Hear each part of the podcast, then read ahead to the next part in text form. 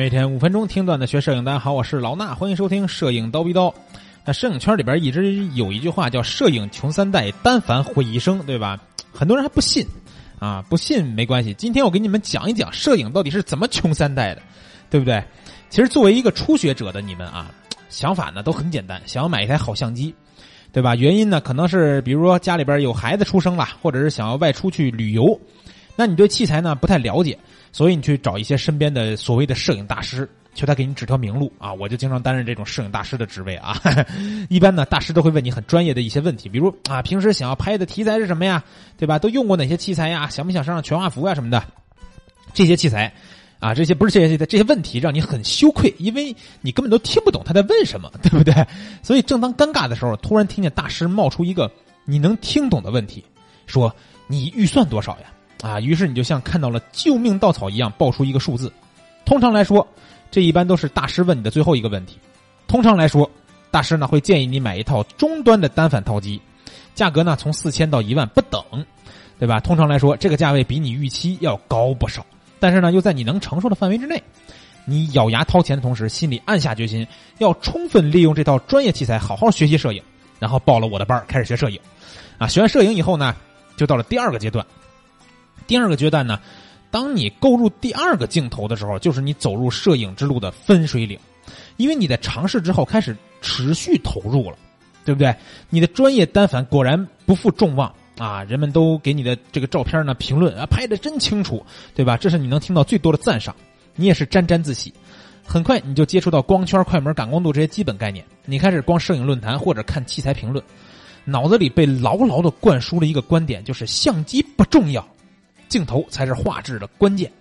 回头看看自己的照片啊，背景不够虚化，主体不够丰满，弱光时候画面抖动很厉害，噪点严重。冥冥之中，脑海里有个声音对你说：“换个镜头，这一切都能改变。”于是你又跑去问这个大师，对吧？大师呢，照例会问你的专业问题。不同的是，此时你对大多数问题能够对答如流，弄得大师很没有面子，对不对？大师呢，心里就会略过一句话：“小样，我还治不了你的这种想法。”抛出来那个经典的问题：“那你现在预算多少呀？”哈哈，在你说出一个数字以后，通常大师里会眼睛里会飘过一个轻蔑的眼神啊，然后吐一个烟圈，指导你的这个镜头有红圈、金圈之分，有狗头、牛头之分。你的预算呀，充其量只能买个驴头。于是你上网搜索，查遍数据。突然，你知道什么叫做大三元、小三元，对吧？小白、小小白、爱死小小白、小钢炮、小竹炮、小竹篓 啊，这些黑话一样的单词儿。这个过程呢，你一定会看到一句话，叫做“买你能够承受的最贵的器材”，对不对？听没听过这句话？终于你出手了啊！大部分人买入的无非是大三元或者小三元的其中之一，很有可能是二四七零。哈哈，下面到了第三阶段。啊，红圈镜头果然没有让你失望，分辨力、锐度、色彩，透着就是一股的专业味儿。如果你买的是个大光圈镜头，还会呈现出猪油般晕开的焦外。啊，那你开始四处传播你的照片，在网上比对别人的作品，你也开始研究构图、色彩。此时呢，你的作品获得众多的称赞，这让你很高兴。你觉得摄影已经向你打开了大门，你要做的无非就是更多的练习和拍摄。当然，这需要更多的镜头。起码要足够的这个焦段覆盖，不用想，管它大三元还是小三元，配齐了再说，对吧？你甚至会考虑像二八三百这样的奇葩镜头。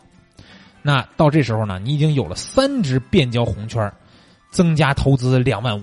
然后你突然发现，某一天各大厂商就像打了鸡血一样的玩命的推出新型号，对吧？一看日历，每四年一次的器材大换血大姨妈又要开始了，你脑海里边挥之不去的两个字儿：全幅。对吧？没有全画幅，怎么对得起手里的红圈镜头？如何体现原始焦段的韵味？所以你毫不犹豫的把五 D 四或者 D 八五零抱回家。当然了，随着两三千万甚至四千万像素的升级，一起抱回家的还有六十四 G 或者一百二十八 G 的 CF 卡，还有三脚架，对吧？大约总计两万五。啊，呃，如果是像五 D 四之类的相机呢，它还没有内置闪光灯，一千块上下的外置闪光灯总是要有的嘛。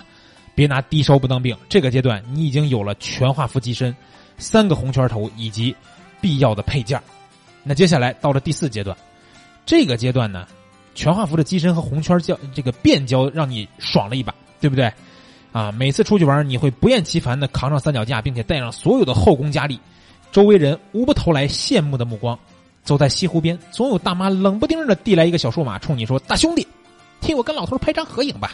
你看你就是个会拍照的。”但是每当你翻看杂志或者看摄影论坛，对吧？翻微博的时候，对比大师的作品，总觉得沮丧。啊，通透、油润、氛围感，这些词汇就像噩梦一样折磨着你。他们那么的令人神往，却遥不可及。同时，你悲催的发现，当你刚把三脚架支好，你的同伴早已坐在车里，不厌其烦的催促你：“咱们要走啦！”啊，这个世界不该这样，花了五万块钱买的器材不该这样。但是，在你第一次使用定焦镜头一会，以后你会觉得所有的困扰都随风而去。啊，哪怕是价格两三千的五零一点四，那个锐度，对吧？那个色彩，那个焦外，以及面对弱光时候的从容淡定。都远远好过一万块钱的变焦头，定焦，它有一点多这种大光圈，会让你觉得突然进了一扇你从没有想过的门。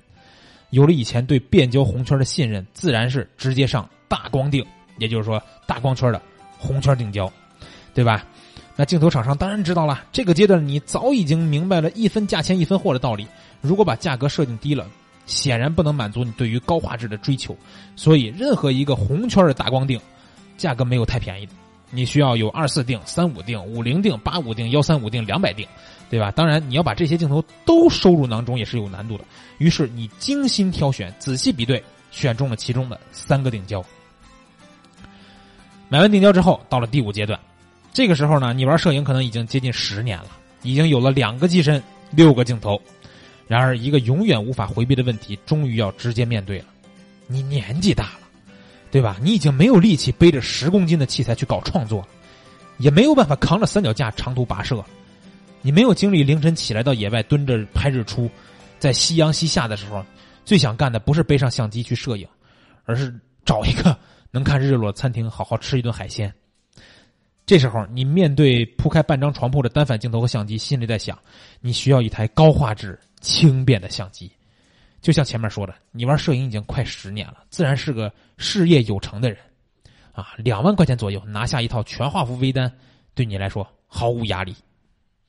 那买了微单以后，又来到第六阶段，啊，小巧的全画幅全画幅微单呢，虽然满足了你的需要，啊，画质好，重量轻，但是呢，却给你带来另一个问题：之前你买的那些单反红圈镜头，可以用在这个小巧的微单上吗？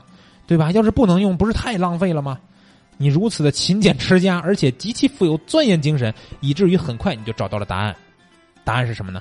转接环，对吧？这是一个通往无底洞的邪路，啊，无底洞的邪路。在这之前呢，你的镜头还大多停留在主流的大众厂商的自动对焦头，而转接环这个东西将会把你带入到任何一个品牌，甚至任何年代的镜头系列。当各大厂商的名字不断的出现在你面前。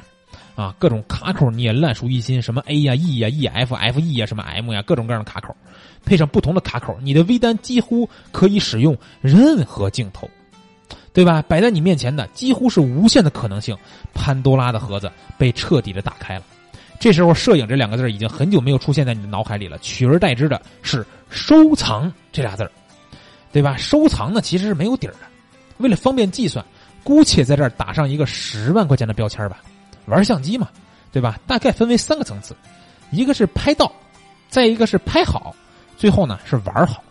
终于尘埃落定了，啊！你满足的看了这个满屋的器材，点开电脑，这十年来你大约拍了十万张照片，投资了二十万人民币，每张照片成本哎正好两块钱，哈哈！你打开防撞柜，用你的绒布仔细的擦拭着每一个镜头，这时候你的手机收到一条微信。啊！对方发过来一条文字内容，说：“大哥，我想买个单反，给推荐一个呗。”这时候你淡淡的回一句：“你预算多少呀？”哈 哈哈！今天的节目内容就是这些，不知道听完故事以后，你自己的预算又是多少呢？那故事讲完了啊，我们还要做个小广告啊，在我们七月二十号周五的晚八点又来了免费公开课啊，这周几乎是天天晚上都有免费公开课。周五晚八点的免费公开课厉害了，那这个课程讲的是什么呢？闪光灯，啊，没有闪光灯你玩不转的几种情况。另外，讲的讲课的人呢，这个老师呢也是非常的知名啊，啊，他呢是著名导演滕华涛滕华涛先生的婚礼指定摄影师。这个滕华涛导过什么片子呢？《失恋三十三天》《蜗居》这些著名的影视剧啊，婚礼都邀邀请今天咱们这个讲师来拍，不是今天，而是周五晚上的讲师来拍。